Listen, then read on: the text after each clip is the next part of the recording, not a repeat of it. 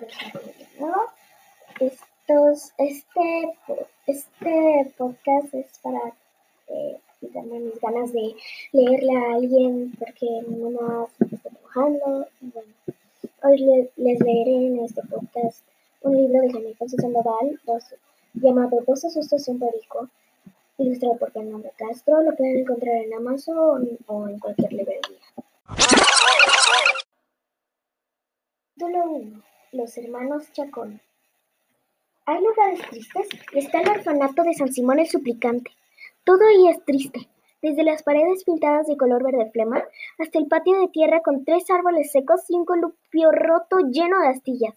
Son tristes también las camas que no tienen colchón. Los huérfanos acostumbran dormir directo sobre los tablones ásperos y hasta con clavos, como los paquires. La comida también es triste. Sirven una avena que huele, se ve y sabe a cartón mojado, aunque hay mucha y alcanza para las tres comidas diarias. Y en Navidad todos tienen ración extra. El orfanato es tan triste que ni siquiera le da el sol. Le hace sombra una fábrica de alimento para perro que está al lado. Y por eso el aire huele a croqueta sabor pantufla. No se sabe por qué, pero es lo que más les gusta masticar a los perros.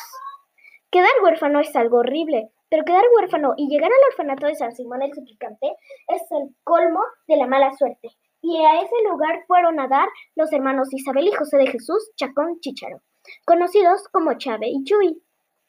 Está bonito, dijo Chuy Chacón cuando entró el descuidado edificio. ¿Qué tiene de bonito esto? La hermana miró en el patio de tierra una docena de huérfanos con ropa rota. Con perdón, pero esto me parece un campamento de zombies. ¡Qué suerte! Siempre he querido ir a un campamento. Así era Chuy. Siempre le veía el mejor lado a las cosas. A sus diez años era un optimista empedernido. ¿Y ya viste? señaló al fondo del patio. ¡Hay una alberca! Creo que son aguas negras, olió Chave. Debe de haber una fuga en el drenaje. Bueno, al menos los dejan tener mascotas, se consoló Chuy. Mira, ese niño está jugando con una con un hámster. No es un hámster, es una rata de alcantarilla, observó Chave con horror. Y esas niñas están jugando carreritas con cucarachas. Chuy, mejor no te separes de mí, ¿me oyes? Como hermana mayor, a sus once años, Chave era muy responsable, organizada, estudiosa y totalmente pesimista. Vienen tiempos difíciles suspiró con miedo. Seguro nos adoptarán pronto y tendremos nuevos papás. El hermano sonrió ilusionado. Pero lo que Chuy no sabía Chuy es que nunca, en toda la historia del orfanato, ningún huérfano había sido adoptado. Nadie visitaba el orfanato de San Simón y Suplicante. Vamos, ahí no llegan ni Santa Claus, los Reyes Magos o la primavera. Siempre hacía frío. Los 30 niños y niñas que vivían ahí crecerían hasta los 18 años, edad en que los lanzarían a la calle y fin del asunto. El orfanato lo dirigía una señora llamada Consagración del Huerto, aunque le decían ten fe. ¿Mala? No, en realidad, era una señora sonriente, siempre bien arreglada, pero completamente inútil. Los hermanos Chacón se dieron cuenta pronto, cuando esa misma semana tuvieron que visitar su oficina y la encontraron pintándose las uñas. Disculpe, señora directora, necesitamos hablar con usted, explicó Chávez. Somos los hermanos Chacón Chichero y acabamos de llegar. Claro, mi cielo. La directora nunca se acordaba del nombre de ninguno de los huérfanos y para ocultarlo les decía así: Cariñito, bombón, corazón, ¿qué pasa, mis amores? Es que me siento algo mal, explicó Chuy, que estaba pálido y, sudoroso. No la quiero preocupar, pero creo que tengo gripa. La directora se acercó y le tomó la temperatura con el dorso de la mano. Ay, mi vida, creo que sí, pero seguro tú pronto te, pronto te curas. Y le dio unas palmaditas a Chuy. Fe. ¿Qué? respingó Chávez. ¿Y no puede llamar a un doctor? Veré qué puedo hacer. Tú ten fe, repitió la directora y volvió a su lugar para pintarse la uña del meñique, que era la única que le faltaba. Pero no hay ni siquiera un botiquín, insistió la niña. ¿Y qué eras? ¿Y qué respondió? Exacto, ten fe. Era su respuesta favorita para todo. De ahí su apodo. Si alguien le decía que tenía hambre, que le dolía la muela o que estalló un incendio debían llamar a los bomberos, respondía lo mismo. La directora Tenfe estaba igual que un florero, para adornar la oficina. Muchos aseguraban que su verdadero, que estaba esperando un buen puesto en la política, su verdadero sueño. Por suerte, Chuy se curó de la gripa, pero fue gracias a los cuidados de Chávez, que pasó varias noches en el dormitorio de los niños, dándole té que encontró rebuscando en los cajones de la cocina. Por lo general, Chávez siempre estaba atenta de su hermano, porque ser pequeña y optimista no le hacía la vida más fácil. Todas las mañanas pasaba un viejo camión para trasladar a los huérfanos a una escuela cercana, tan triste y tan pobre como una que era como que parecía como una extensión del orfanato. Y como sospechó su hermana, pronto Chuy se metió en problemas. Cuando se le ocurrió decir que sus papás no estaban realmente muertos, sino que una nave espacial se los había llevado. Empezaron a decir marciano y las cosas se pusieron peor. En una ocasión durante el recreo, Chávez vio a un grupo de niños que jaloneaban y empujaban a otro más pequeñito, de cabello nudoso como estropajo. Al acercarse vio que el agredido era su hermano menor. Los dos tenían el mismo tipo de cabello. Se metió para detener el zafarrancho. No me están pegando tan fuerte. Solo quieren divertirse. Los disculpó Chuy limpiándose la tierra de la cara. No se ríen contigo, se ríen de ti, explicó su hermana. Pero al menos se ríen, eso es bueno, ¿no? No, no está bien que te maltraten. Chávez se dirigió a todos los niños en el patio y gritó: El próximo que insulte a mi hermano o le pegue, se las verá conmigo. ¿Me oyeron? Y mostró los dientes como lo haría un perro rabioso.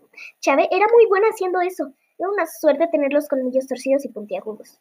Los niños peleoneros dieron un paso para atrás. Pero la historia de la nave espacial tenía una razón. Estaba relacionada con la eh, desaparición de Remillo y Renato. Chacón y Habían sido sobrecargos, de los que sirven comida en los aviones, traen mantas y hacen esa bonita coreografía para mostrar las salidas de emergencia. Remillo. París a Chachalacas, Veracruz. Fue un flechazo instantáneo y su noviazgo duró uno que, varios vuelos domésticos y uno que otro internacional.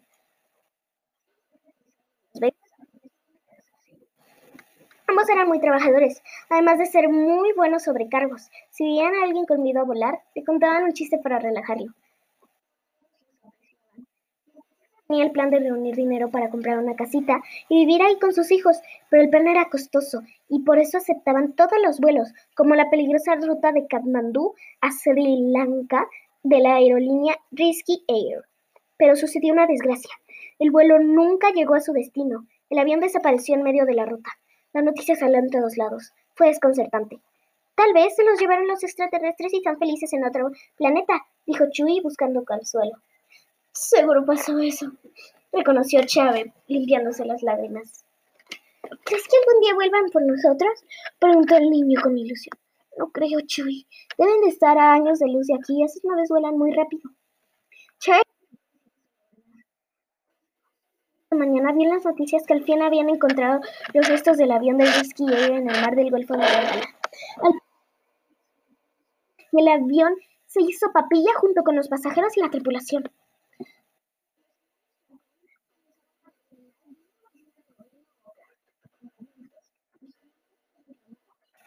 Terminaron en San En la escuela nadie volvió a decirle marciano a Chuy, al menos no en su cara. Y los días pasaron, uno tan gris y apestoso como el anterior, con sabor a cartón mojado. Los hermanos Chacón se acostumbraron a comer avena con sabor a cartón mojado, a dormir en las camas sin colchón y empuñando y a empuñar un palo las 24 horas del día para defenderse de las ratas. Aunque Chuy se hizo de amigos cuando se le ocurrió organizar partidos de fútbol aunque con una pelota imaginaria, porque los huérfanos eran tan pobres que no tenían para una de verdad. Obviamente era un problema jugar así porque todos juraban meter gol. Chávez, por su parte, encontró consuelo en la polvorienta biblioteca escolar. Leyó todos los libros que pudo. Se dio cuenta de que eran el mejor invento del mundo.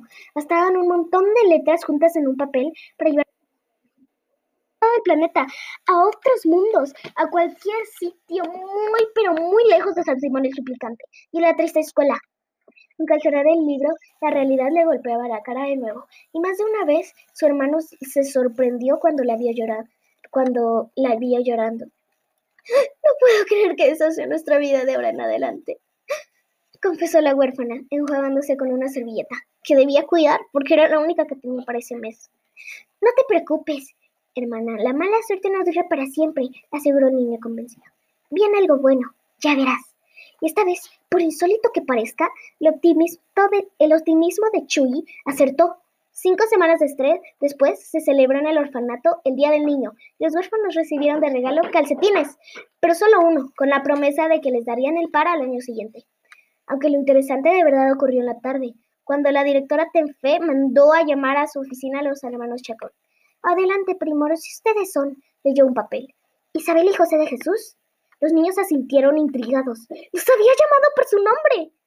¿Por qué no me dijeron que tenía familia? Preguntó la directora Tenfe. Chávez y Chuy se, miraron sin saber qué responder. Cuando sus padres vivían, en una ocasión les preguntaron si tenían primos, tíos o abuelitos, en fin, lo normal. Renata, la mamá, confesó que solo tenía una bisabuela muy viejita. Y Remilio, el papá, dio una misteriosa respuesta. Con familia como la que tengo, es mejor olvidarla. Y nunca volvió a mencionar el tema. A Chávez le dio eso mucha curiosidad. ¿Por qué dijo eso? Tal vez su familia lo avergonzaba. ¿Serían asesinos, piratas o payasitos de fiestas infantiles? ¿Lo escucharon? Repitió la directora Tenfe. Es que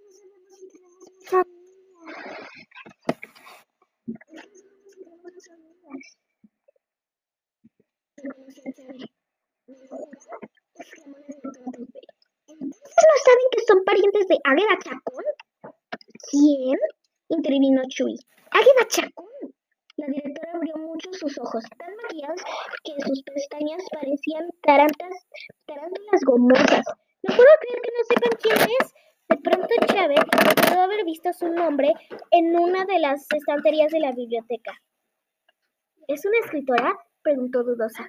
No solo es una escritora, es una de las es una de las mejores autoras de la literatura de terror del mundo. La directora Tenfe se dirigió a una estantería donde había un montón de libros empastados en color rojo sangre. Miren, aquí tengo algunas novelas. ¿Y qué tal están? preguntó Chuy interesado. Ni idea. No leo esos temas porque me dan miedo, reconoció la mujer con una sonrisita. Pero yo compro lo que está de moda, como esta falda pantalón bata. ¿No me queda increíble? Chavi y Chuy eran muy educados con los mayores y guardaban sus comentarios. La verdad es que la directora parecía un tamal a medio envolver. Y bueno, ¿y qué pasó con la tía? Retomó Chávez. Ah, eso. Pues les tengo dos noticias. Una buena y una buena y una mala. ¿Cuál quieren oír primero? La buena, dijo Chuy. La mala, repitió Chávez. Mejor se las daré por orden cronológico, explicó la directora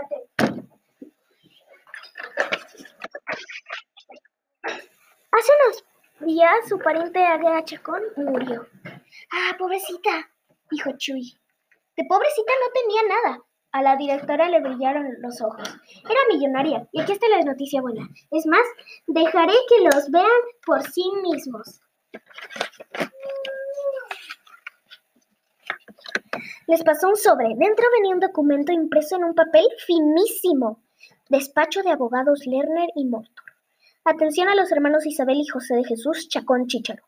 Por medio del presente se les informa del triste fallecimiento de su tía abuela en noveno grado, la señorita Agra Chacón Churruca. El funeral se realizó, se realizó, la semana pasada y su cuerpo reposa en el mausoleo que la misma finada decidió, diseñó, diseñó hace años. Era muy previsora. Favor de no mandar rosas. La señorita Águeda las detestaba. Decía que eran para gente cursi aunque se aceptaban, aunque se aceptan tarjetas de pésame. Pero el motivo de esta carta, además de compartir el anuncio luctuoso, es para inventarlos a la lectura del, del testamento. Lo siento, hay una mosca aquí. Para invitarlos a la lectura del testamento de la señorita Águeda Chacón Churruca. Como sus sobrinos, en noveno grado, no dudamos que el tema será de su interés. La cita está fijada para el próximo martes 13 dentro de las instalaciones de la, de la casona Villa Chacón. ¿Testamento? ¿Somos ricos? interrumpió Chuy y se dirigió a su hermana. La niña no podía ni hablar. Esas cosas no les pasarán a ellos, a los pobres hermanos Chacón Chichero pero tenía la carta en sus manos y parecía verdad. ¿Cómo nos encontraron? preguntó escéptica. Seguro los arrestaron por su apellido, le dijo la directora Tenfe. ¿Qué más dice? Chuy urgió a su hermana, y Chávez leyó la última parte de la carta, que terminaba así. Para confirmar su asistencia a la lectura del testamento, solo llamen al teléfono que viene al final de este documento. No se preocupen por la transportación. El día fijado les enviaremos un automóvil con chofer para que los lleve a la Villa Chejón. La señorita Águeda, ya dijimos que era muy previsora, dejó todo listo para brindar ayuda a los herederos. Es, que no lo puedo creer. La niña estaba a punto de llorar. Esto es casi un milagro. Te lo dije, Chávez, te lo dije. Repetía Chuy dando saltitos de alegría. Y le damos la fortuna de nuestra querida tía Águeda. Que en paz descanse se escuchó un carraspeo, seguido por una tosecita y otra tos más evidente. Los hermanos guardaron silencio. Uh, perdón, mis amores, solo una cosa. Era la directora llamando la atención. No se olviden de mí cuando sean millonarios. Recuerden que soy la segunda madre para ustedes. Respondió Chávez con una gran sonrisa.